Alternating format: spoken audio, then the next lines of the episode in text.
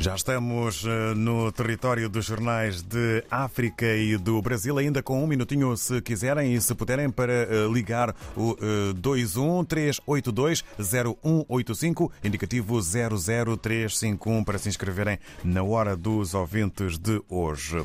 No domínio dos jornais de África e do Brasil, começamos pelo moçambicano País, com a fotografia maior de Felipe Nuzzi acerca do mandato da ONU ou na ONU. O título Moçambique vai participar na construção de um mundo mais pacífico. É o título que acompanha a fotografia de Felipe Nuzzi. Ainda letras garrafais para o título Problemas operacionais causam falta de combustível no centro e norte. A importadora moçambicana de petróleos explica que a falta de combustível registada no centro e norte deveu-se a problemas operacionais nos terminais de armazenamento. Trata-se do mesmo problema que causou falta de combustíveis em Pemba e Climane há menos de duas semanas. Ainda no país, matrículas abrangem 1,9 milhões de alunos no secundário.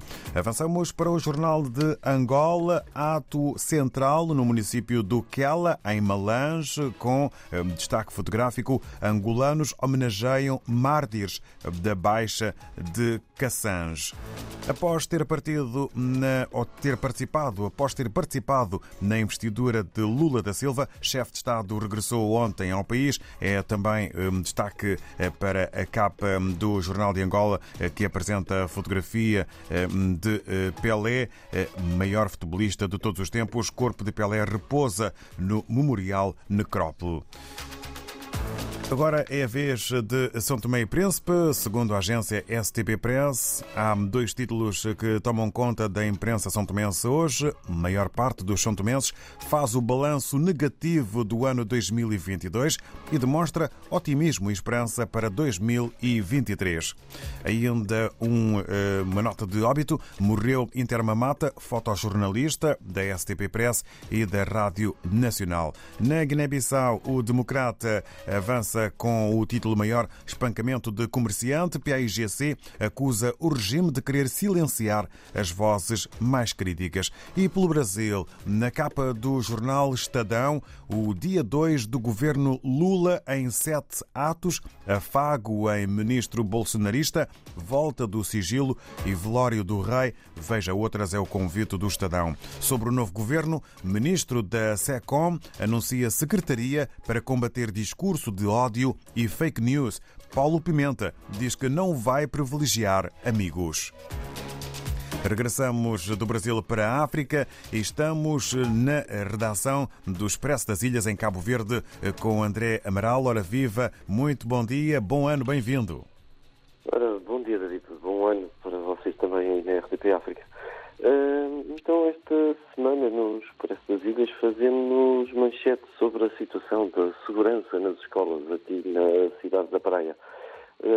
Alunos e professores relatam casos de violência e roubo nas imediações das escolas aqui da capital.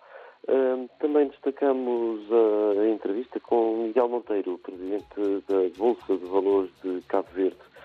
Diz Miguel Monteiro que ficará satisfeito quando a Bolsa chegar às 100 emissões por ano e em que as PMEs se financiem na Bolsa. Falamos na política sobre a mensagem de Ano Novo do Presidente da República. Uh, José Maria Neves quer um país de, com mais paz, solidariedade e segurança em 2023. Na economia, falamos sobre os números do INE sobre o crescimento do PIB no último trimestre de 2022. O INE fala em 17%, o governo é mais eh, conservador, aponta para valores entre os 10% e os 15%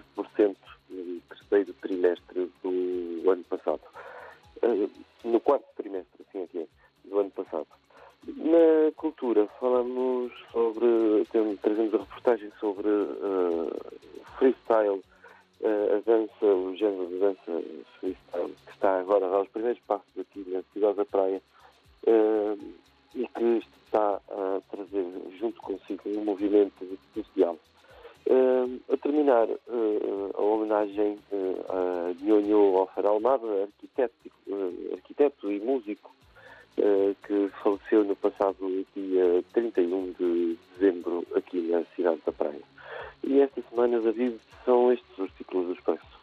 Muito obrigado, caro André Amaral. Um bom eh, ano. Aqui fica o voto renovado. Eh, um abraço para toda a equipa da redação do Expresso das Ilhas. Encontro marcado para a próxima semana. Até para a semana.